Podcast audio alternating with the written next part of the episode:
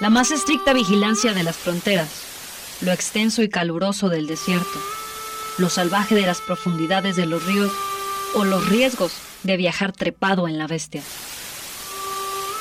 Nunca han sido, ni serán, obstáculos para el migrante. Decidido a buscar una mejor calidad de vida para su familia.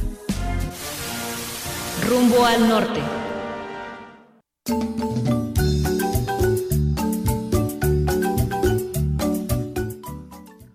¿Qué tal? Qué gusto encontrarnos, saludarte y darte la bienvenida a Radio Universidad de Guadalajara. Soy Claudia Alejandra Contreras Navarro y me acompañan Leticia Hernández y Vicente Villanueva en la coproducción. Diego Ochoa está al frente de los controles operativos, así que participa con nosotras. Hoy conversaremos sobre migraciones centroamericanas en México, procesos socioespaciales y dinámicas de exclusión, una obra editorial que hace muy poco vio la luz y que coordinó Guillermo Castillo Ramírez, colaborador editorialista de Rumbo al Norte. Se trata de una obra académica editada por la Universidad Nacional Autónoma de México como parte de la colección Geografía para el siglo XXI dentro de la serie Libros de Investigación. Hoy tendremos oportunidad de conocer el contenido de este documento y además de escuchar a los autores en su propia voz para explicarnos sobre cada uno de los temas en conjunto que abordan distintas temáticas, todos ellos ligados a la geografía para el siglo XXI y específicamente con abordajes interesantes sobre migración. Desde luego también tendremos música y la participación editorial de la doctora Leticia Hernández Vega y mucho más. Les invitamos a sumarse a esta conversación desde Facebook Live en arroba radio UDG Ocotlán y también pueden hacernos llegar sus opiniones y comentarios a las líneas 800-633-8100, es nuestra LADA nacional gratuita. Y en Ocotlán y Jamay tenemos una línea directa que es 92 560 19. Les invitamos a interactuar con nosotras desde el perfil de Rumbo al Norte en Facebook. Ahí nos encuentran y saludamos también a quienes nos acompañan en esta transmisión en Facebook Live. Así que iniciamos con esta introducción a esta obra y los temas, los abordajes que nos presenta justamente su coordinador, el doctor Guillermo Castillo. Escuchemos. Dentro del amplio universo de la producción académica sobre las migraciones, en particular las migraciones en tránsito a través de México, este libro pretende ser una, un aporte en términos de dos procesos concretos. Uno de los aportes de, estos, de este libro reside en tener una articulación histórico-geográfica. Por un lado, reconoce que se trata de una serie de procesos de carácter históricos, que han venido siendo configurados en términos de la condición migratoria, desde el papel del Estado en términos de cómo regulariza ciertos grupos en función de la solicitud de ciertos documentos migratorios. En este sentido se da cuenta de que se trata de un constructo histórico y que lejos de aceptar una visión naturalizada y esencialista, se trata justamente de tener un encuadre histórico que permita hacer una lectura histórico-estructural de alguna de sus causas. Otro de los aportes fundamentales es entender que se trata justamente de un proceso claramente cambiante y que se da en términos de relaciones y articulaciones con otro tipo de problemáticas. Por ejemplo, la idea de que muchos de los procesos que contribuyen a producir este tipo de migraciones tienen que ver con eh, una serie de procesos de falta de desarrollo y, y, causalidades económicas, por ejemplo la pobreza, el aumento de la desigualdad, pero también que tienen que ver con otros procesos de índole regional como los efectos de la crisis económica del 2008 en Estados Unidos y dinámicas regionales de la demanda de fuerza de trabajo. Eh, no obstante esto, quizás uno de los eh, ejes importantes a destacar del libro sería justamente la segunda sección, en donde encontramos claramente un abordaje que piensa las fronteras como producciones sociopolíticas y de carácter cultural que son construidas en función de las necesidades, relaciones de poder y disputa por el espacio de distintos actores, ¿no? Aquí es fundamental entender que se trata de una frontera con diversos procesos de exclusión, eh, claramente porosa en diversos sentidos, pero que también obedece a procesos de control y acceso al territorio por parte de diversos actores, jugando un papel importante el Estado. En este mismo eje también es importante reconocer otra vertiente de carácter cultural que lo que busca justamente es dar cuenta de la dimensión que caracteriza determinados grupos eh, eh, a través de sus procesos migratorios, ¿no? Por ejemplo, la construcción cultural de identidades que se dan en espacios fronterizos donde hay una, negociación constante en términos de cuáles son los procesos de ascripción, de disputa y de em, negociación de la propia identidad en términos de sociedades de tránsito y o destino que no necesariamente reconocen ni las necesidades de los migrantes ni tampoco una serie de características étnico-culturales y o de preferencias sexuales. ¿no? En este sentido, este libro es una apuesta por tener muy presente en términos de los procesos migratorios en tránsito por México, particularmente las que tienen que ver con las poblaciones del norte de Centroamérica, eh, Honduras, Guatemala y Salvador, en condiciones de irregularidad en función de los, de los complejos procesos complejos procesos político-administrativos que demandan los estados eh, y verlo en tres ejes fundamentales. Por un lado, una, una dimensión político-estatal en términos de cómo los estados crean y producen una serie de fronteras que eh, generan procesos de exclusión en función de las poblaciones extranjeras. Por otra parte, una genealogía histórica que permite contextualizar esto tanto en términos de las distintas em, grupos que, han, eh, que cruzan México con diversos objetivos, muchos de ellos con, con, la idea de llegar a Estados Unidos, y finalmente una dimensión étnico-cultural que tiene justamente que ver con cómo se configuran una serie de identidades en estos procesos de exclusión, cambio y tránsito en contextos muy adversos, ¿no? Justamente lo que se trata de hacer es, eh, en esta articulación de diversas temáticas, eh, generar un proceso de una lectura distinta, novedosa, que no solo dé cuenta de los procesos y las causas eh, que producen este tipo de migraciones, sino también ponga el énfasis y la centralidad en los grupos migrantes y la forma en que estas poblaciones tratan de remontar condiciones muy adversas, ¿no? Destacando su capacidad de agencia, la forma en que remontan adversos eh, contextos y su genuino, legítimo e innegable deseo de tener una vida digna y mejor.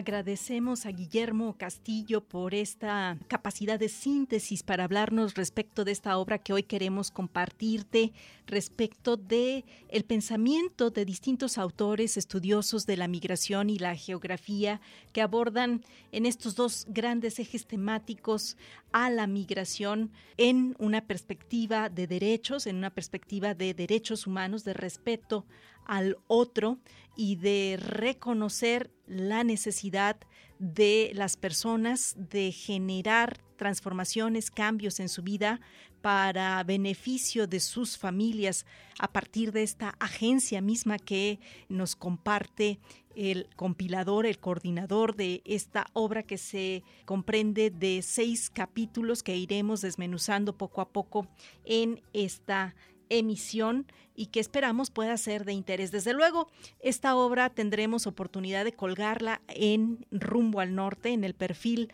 de Facebook de este programa para que puedas detenerte a leerla con mayor tranquilidad. Pero ahora vamos a hacer una pausa, la primera de la hora, para regresar con música, porque queremos esta tarde, a propósito del tema las migraciones centroamericanas en México, presentarte también la música de una de las bandas más representativas del regional mexicano, pero para descubrir de quién se trata, te invito a quedarte en la sintonía del 107.9 de la FM. Volvemos después de la pausa con música. Se trata de la banda MS y esto que es una colaboración con Ice Cube que se llama ¿Cuáles fronteras? Vamos a escucharla. It's banter. MSA and Ice Cube. ¿Cuáles fronteras? Si somos de los mismos, aquí ya no hay banderas, más bien hay un equipo van a seguir cayendo. Y quieras o no quieras, solo es cuestión de tiempo. Brindo por los que cayeron, los que se quedaron y que no pudieron llegar hasta aquí. Los recordaremos. Brindo pues me lo merezco porque nadie sabe qué tan duro es esto, pero sigo aquí y aquí seguiremos.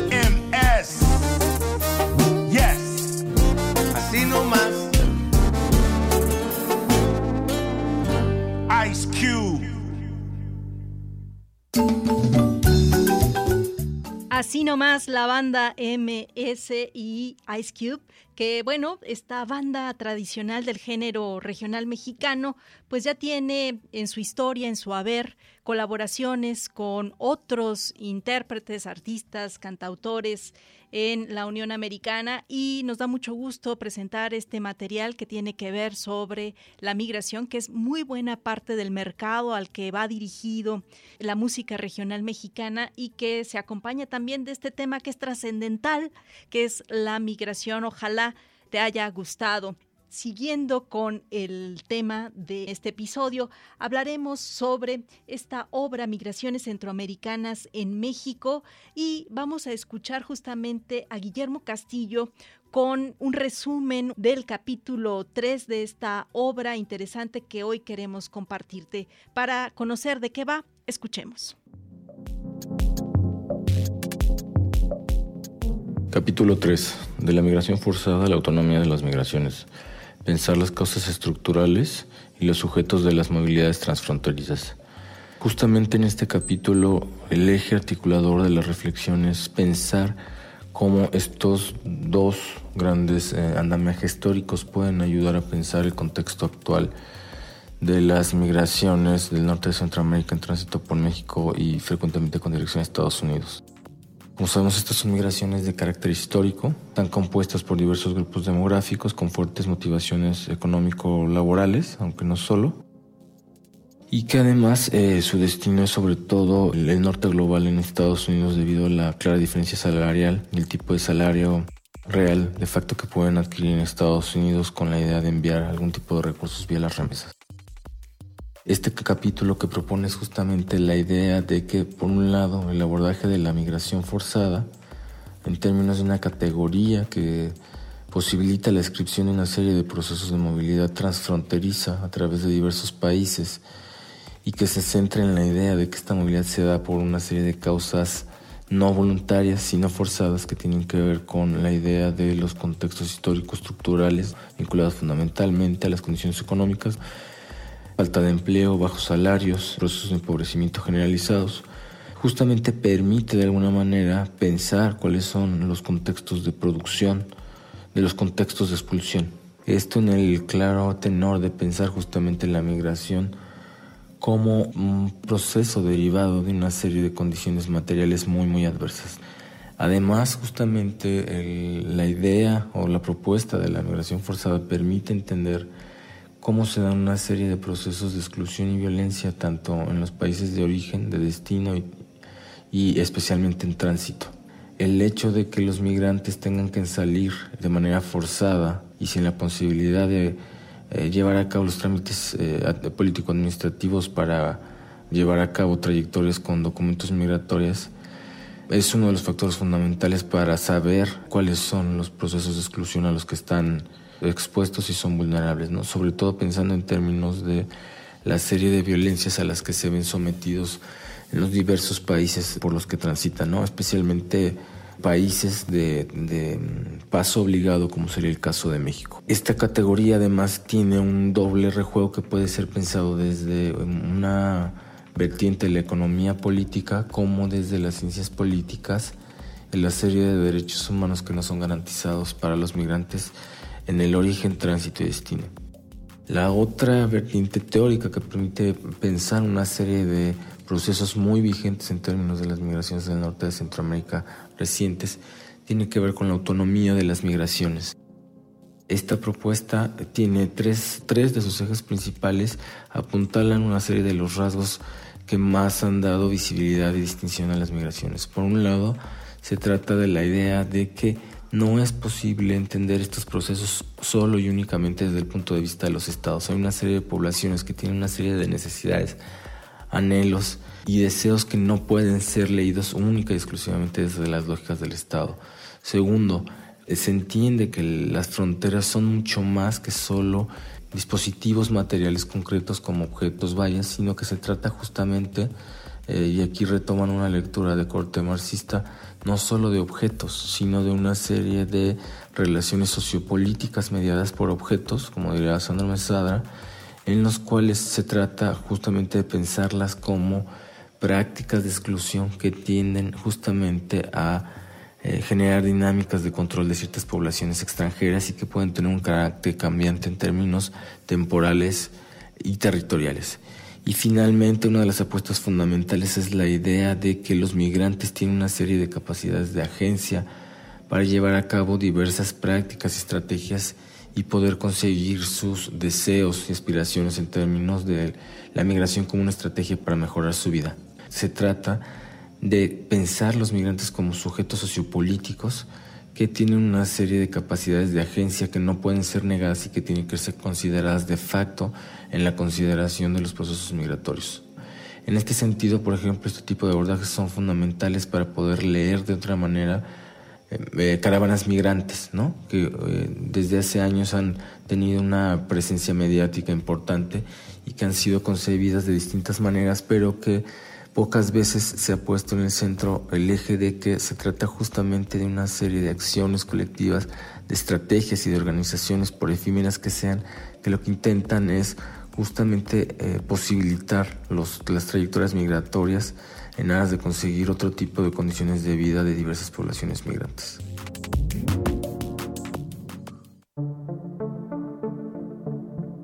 Guillermo Castillo Ramírez, doctor en antropología y colaborador editorialista de Rumbo al Norte.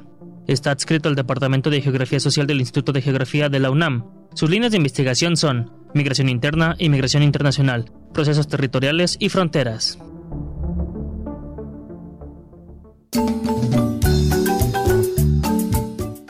Pensar las causas estructurales y los sujetos de las movilidades transfronterizas. Es lo que nos propone nuestro colaborador Guillermo Castillo Ramírez como autor de uno de estos capítulos, que son seis los que integran esta obra que esta emisión estamos compartiéndote, que es Migraciones Centroamericanas en México, procesos socioespaciales y dinámicas de exclusión de la UNAM. Y agradezco también a Vicente Villanueva, que está en la producción de estos espacios también en los que vamos a conocer un poco de la trayectoria de los autores. Estamos ya unos minutos de irnos a nuestro segundo corte de estación. De regreso vamos a escuchar un poco más sobre esta obra. Te presentaremos un capítulo denominado Fronteras de la Frontera Sur, entre reordenamientos territoriales, y redistribuciones poblacionales. Y tendremos especial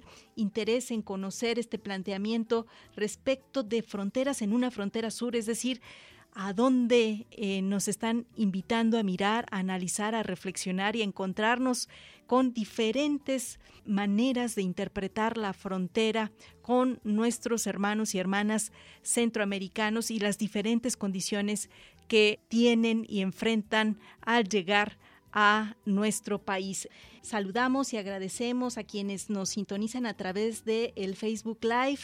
Enviamos un saludo afectuoso a Martín Prado hasta Costa Rica, pura vida. Muchas gracias por estar en la sintonía de rumbo al norte. Y bueno, te comentábamos que esta tarde estamos hablando sobre la migración centroamericana eh, y ese paso, ese tránsito que tienen en nuestro país, que no es fácil, que no es sencillo y que hemos venido escuchando y viendo en la televisión, en las noticias, cómo hay una crisis y cómo el Estado mexicano pues no ha tenido la sensibilidad todavía para brindar los apoyos. En cambio, sí vemos desde la organización de la sociedad civil esfuerzos muy importantes para atender, para brindar una atención humanitaria a estas personas que están en tránsito, sobre todo después de que ha terminado el capítulo 41.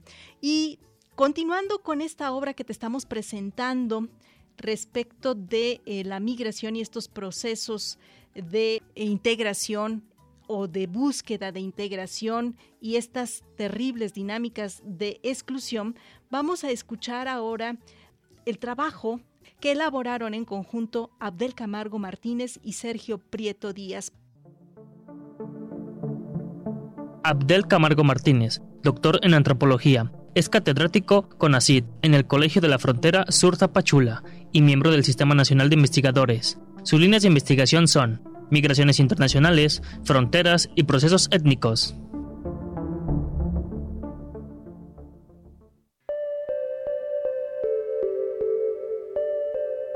Capítulo 4. Fronteras de la frontera sur, entre reordenamientos territoriales y redistribuciones poblacionales, por Abdel Camargo Martínez y Sergio Prieto Díaz. Parte 1.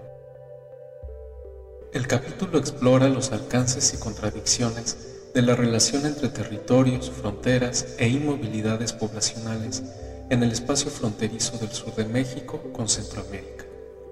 Para ello la región se deconstruye en dos espacios fronterizos concretos, pero íntimamente integrados.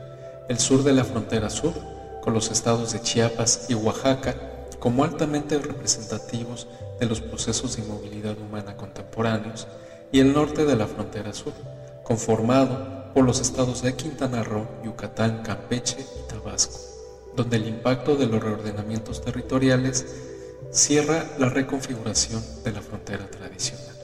A partir de dicha reconstrucción, se presenta una propuesta analítica entrelazada en dos momentos conceptuales, el territorio denso y el vórtice migratorio. En ella se condensan los presupuestos para abordar la interrelación entre lo fronterizo y las inmovilidades humanas en el México de hoy. Postulamos que el control de territorios y recursos estratégicos, ya sean naturales o humanos, ha fomentado la emergencia de fronteras otras, donde lo fronterizo se delimita continuamente, encarnándose en la presencia y trascendencia de procesos complejos de inmovilidad humana. Aquí se tiende a la normalización de las diferencias bajo esquemas ideológicos de opuestos, entre el centro y periferia, entre desarrollo y atraso, entre blanco y no blanco, entre migrante y ciudadano. Para ello, es necesario dotar de ciertos atributos ideológicos aquellos territorios y pueblos construidos y representados bien como paradisiacos, vacíos y baldíos, bien como marginales, atrasados, conflictivos e ingobernables. En nuestro ejercicio, nuestra propuesta inicia con un cuestionamiento de la noción tradicional de frontera sur de México, que se despliega incorporando procesos transfronterizos en estas dos fronteras de la frontera sur, la sur y la norte. En esta frontera sur se describen los diferentes procesos de inmovilidad humana contemporáneos que atraviesan por la vulnerabilidad de las personas migrantes y solicitantes de asilo en la región. Esta frontera condensa enormes procesos de una enorme complejidad respecto a las múltiples formas de movilidad humana que se dan, el exilio, el asilo, las migraciones indocumentadas, las económicas, etc. Aquí entonces se muestran los crisis de los sistemas de asilo en la región y la falaz respuesta de los gobiernos de los países de origen y un marcado aumento en la precarización y riesgo en que miles de personas llevan a cabo el desplazamiento poblacional y el cruce de fronteras en la actualidad.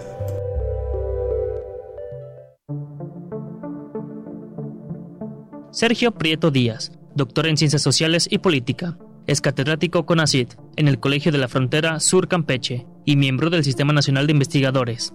Sus líneas de investigación son migraciones forzadas, megaproyectos y procesos fronterizos.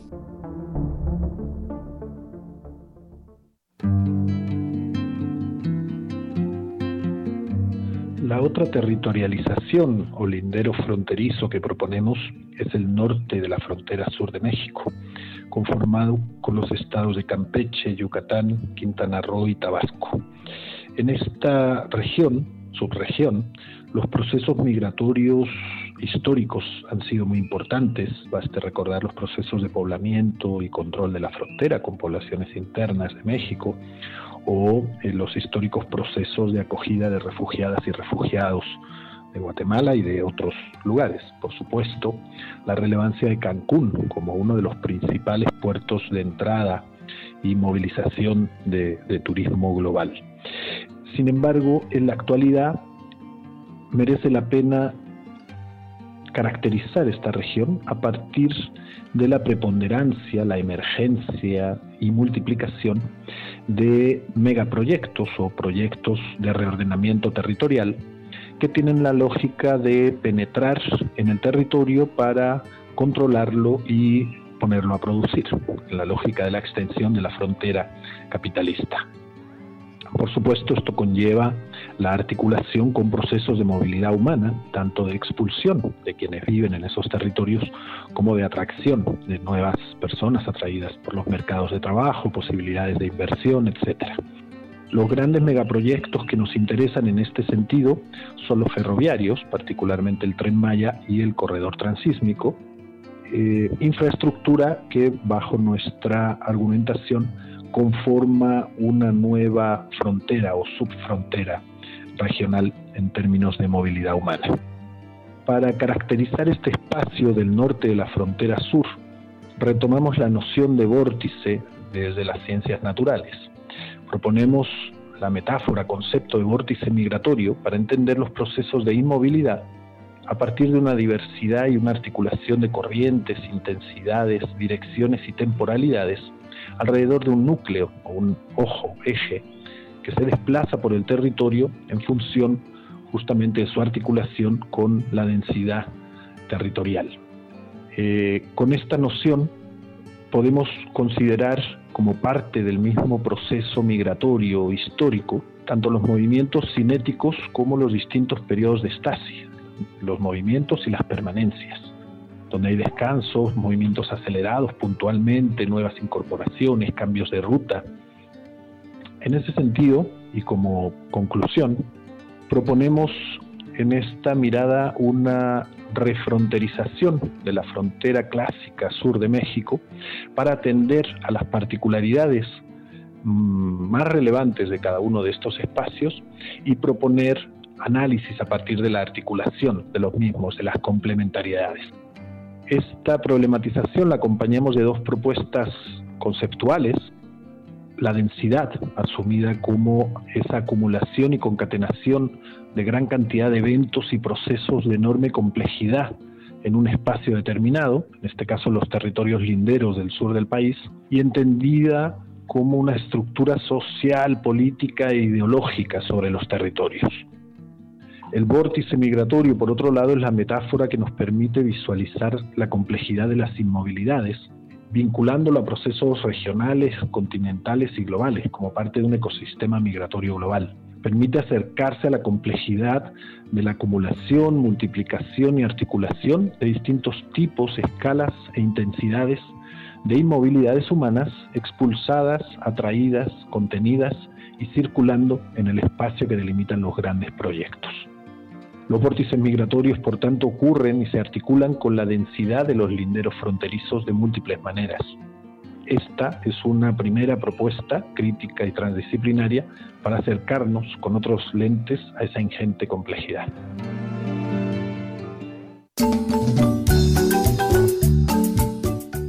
Es muy actual y muy interesante este capítulo que nos comparten los autores en virtud de que lo que están estudiando justamente está pasando en estos momentos en nuestro país, intentar observar la movilidad humana, el movimiento de los migrantes en esta frontera sur, con todos estos proyectos de desarrollo que tiene el Estado mexicano, en el estado de Campeche, Yucatán, en Quintana Roo, donde se desarrollan una serie de proyectos que tienen que ver con el tren Maya, también en Oaxaca con la parte del Istmo, eh, con este desarrollo de este tren y con esta política pública que intenta también enlazar el programa Sembrando Vidas para intentar eh, generar fuentes de empleo y disminuir el intento de las poblaciones para buscar una mejor oportunidad de vida fuera de sus países, de, sus ciudades. Es complejo este abordaje porque como proponen estos autores, eh, es un intento para apoyar coyunturalmente a los migrantes creando esos denominados muros de bienestar, esas cortinas de desarrollo, tal y como ellos lo proponen, entrecomillado, o zonas de prosperidad que deja pues por un lado la retórica, la narrativa, la propuesta y por otro lado la cruda realidad en la que además de la falta de empleo, de la falta de un salario digno, pues está también el tema de eh, los movimientos humanos por los cambios climáticos, por el cambio climático global, porque la tierra ya no es fértil, porque ya no hay la posibilidad de llevar un sustento a través de estas actividades primarias y también pues porque hay un asunto de inseguridad, porque en estos países también no hay estabilidad social, no hay estabilidad política, por lo tanto tampoco hay estabilidad económica. Y esto eh, por más política pública que desde este país, desde México, se intente implementar tanto para los mexicanos como para los hermanos centroamericanos con quienes compartimos frontera, pues no va a detener una determinación de personas que están resueltas a jugársela y a buscar una mejor condición de vida para ellos y sus familias. Esto es lo que nos proponen estos autores y es momento de ir a un nuevo corte de estación para escuchar otra propuesta desde otro ángulo con otro autor integrante de esta obra que hoy te estamos presentando. Juan Vicente Borramayent, licenciado en Ciencias Políticas y maestro en Estudios Latinoamericanos. Sus líneas de investigación son migración hondureña y garífuna, despojo territorial y fronteras.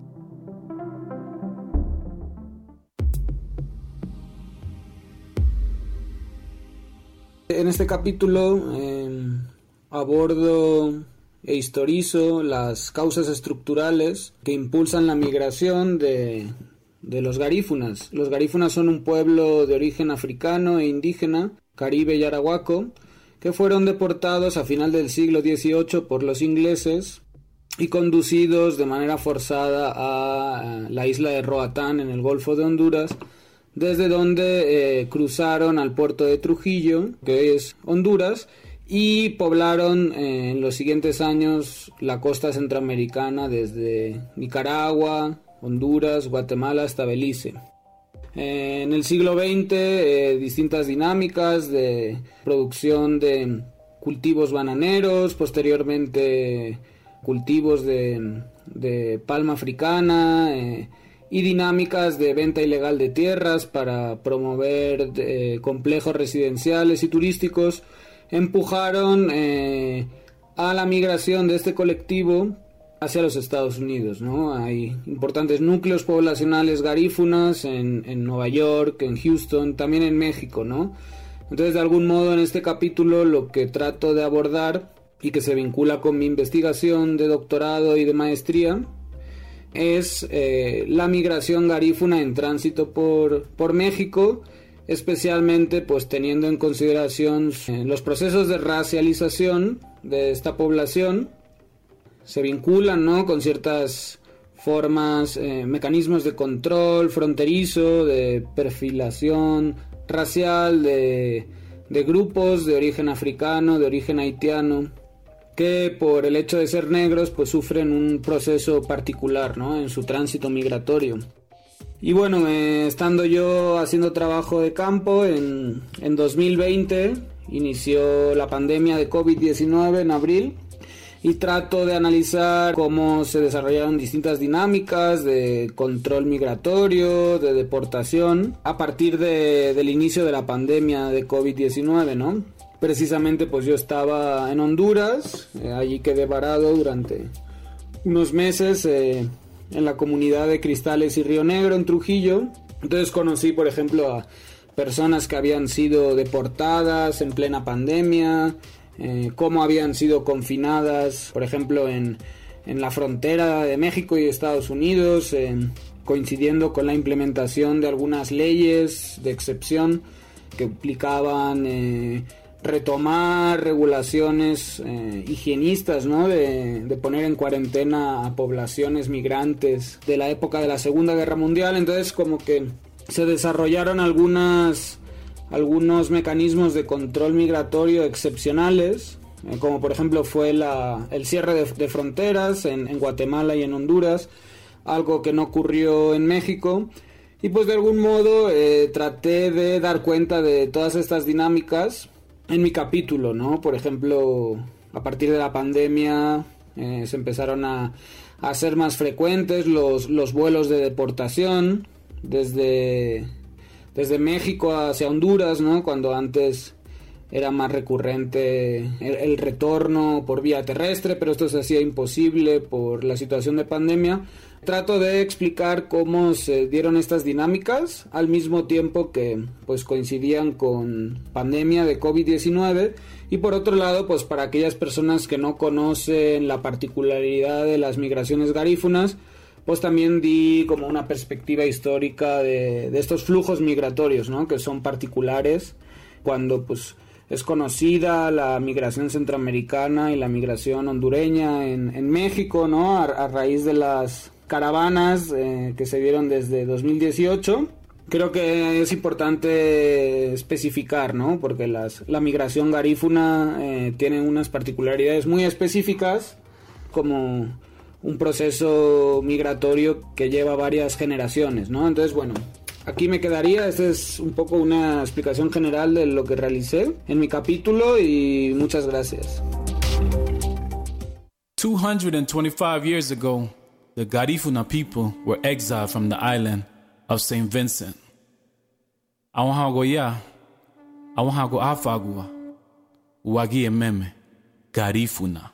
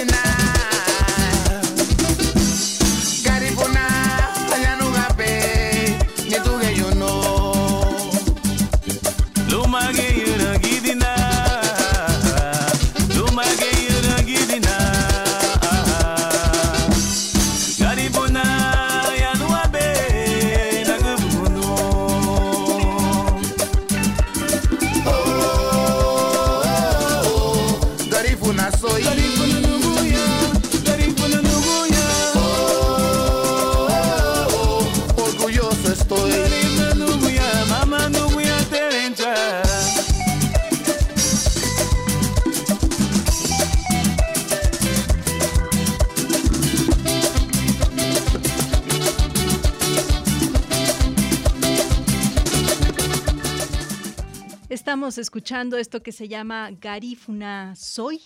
Esto es una colaboración de Casabe, Garífuna Soy, ritmo hondureño, que nos permite justamente sensibilizarnos, darnos cuenta de el olvido en el que tenemos a esta población de Honduras y la invisibilidad que hay con relación a su movilidad humana y es que las cifras de migrantes hondureños han aumentado de manera considerable desde la década de los 90, luego del huracán Mitch, dándole justamente a la comunidad garífuna casos trágicos. Una población, por ejemplo, en Santa Rosa, en Aguán, quedó dividida y sufrió muchísimas pérdidas y esto obligó justamente a estos pobladores a migrar y de la misma manera han estado transitando en nuestro país y como comenta el autor Juan Vicente Iborra Mayente, se ha incrementado con el paso del tiempo, incluso en la época de COVID, eh, por justamente las condiciones difíciles, convulsas que tienen en, en, ese país frente a los, a los cambios climáticos, frente a los desastres naturales para los cuales no estamos, digamos, ante estos cambios climáticos que no estamos debidamente preparados para atender en muchos de nuestros países. Y esto obliga a la población a salir y también a esta comunidad garífona a enfrentarse a una doble discriminación eh, por su origen, por, su, por el color de su piel, por el tono, de manera tal que eh, vale la pena revisar este documento. Vamos a eh, escuchar la participación editorial de la doctora Leticia Hernández Vega.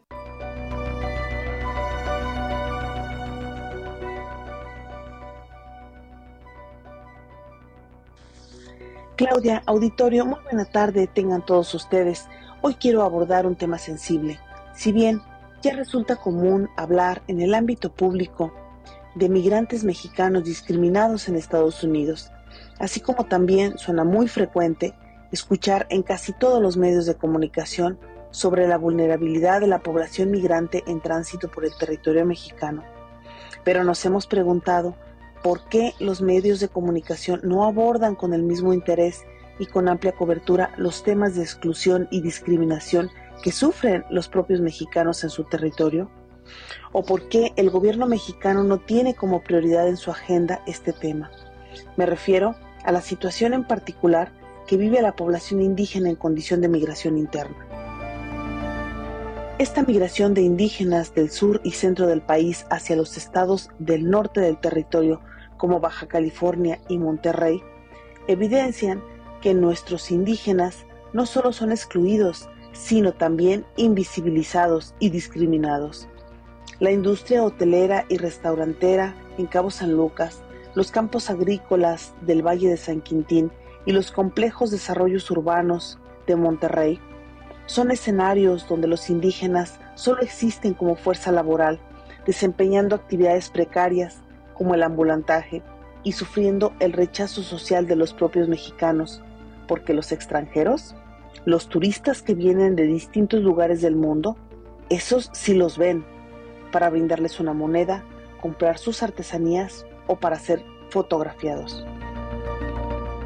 Aquí, los indígenas en situación de migración interna son excluidos, discriminados e invisibilizados en su propio territorio, donde cuentan con pocas o nulas oportunidades para salir del círculo de pobreza que los llevó a desplazarse. En los campos agrícolas de San Quintín es común ver a niños y mujeres trabajando de sol a sol, en Cabo San Lucas, los indígenas varones laboran en los hoteles y restaurantes, desempeñando los puestos más bajos y mal pagados. En el área metropolitana de Monterrey, los indígenas laboran en las calles o al servicio de los pudientes, siendo siempre los de abajo, los que callan y no cuentan. También en otras ciudades del occidente, como el área metropolitana de Guadalajara, los migrantes indígenas sufren exclusión y rechazo social, pues las colonias donde habitan se encuentran en las periferias de los municipios de Tlaquepaque y Tonalá, en asentamientos irregulares, en zonas de alto riesgo y sin servicios básicos como luz, agua y drenaje. Aquí, en estos lugares, no se conocen los derechos humanos, ni se habla de integración social, ni se brindan servicios elementales para el desarrollo humano. Por ejemplo, nos preguntamos, ¿cómo podrían los migrantes indígenas acceder a tener una tarjeta de crédito o a un crédito bancario? ¿Cómo podrían acceder al sistema educativo formal cuando apenas entienden el español? ¿Cómo podrían financiar un seguro de gastos médicos si ni siquiera existe la posibilidad para acceder a los servicios de salud pública? O peor aún, ¿cómo podrían acceder a los programas de vivienda para los trabajadores si sus actividades laborales transcurren en la informalidad o alejadas de las leyes laborales? Como sociedad mexicana tenemos una doble deuda. Por un lado, con la población indígena y por otro, con la población indígena migrante. Temas como la exclusión, la desigualdad y la invisibilidad deberían ser prioritarios en las agendas públicas en todos los niveles de gobierno. Las ferias artesanales y las muestras de arte indígena en lugares como centros comerciales o plazas públicas son solo actividades para justificar el abandono y la falta de oportunidades que les negamos a estos otros mexicanos que sufren rezago estructural y exclusión social. Si usted quiere conocer un poco más de este tema, le invitamos a visitar nuestro sitio de Facebook Rumbo al Norte. Hasta aquí mi comentario. Nos escuchamos en la próxima emisión.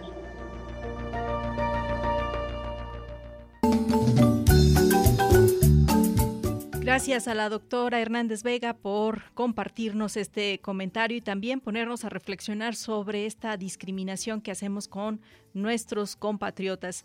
Y con esto estamos llegando al término de esta emisión. Yo soy Claudia Alejandra Contreras Navarro, a nombre de Vicente Villanueva, de Leticia Hernández, de Diego Ochoa en el control operativo. Le agradecemos su compañía y le invitamos a continuar en la red Radio Universidad de Guadalajara. Nos escuchamos con un nuevo tema la siguiente semana. Hasta entonces. La más estricta vigilancia de las fronteras lo extenso y caluroso del desierto, lo salvaje de las profundidades de los ríos o los riesgos de viajar trepado en la bestia. Nunca han sido, ni serán, obstáculos para el migrante. Decidido a buscar una mejor calidad de vida para su familia. Rumbo al norte.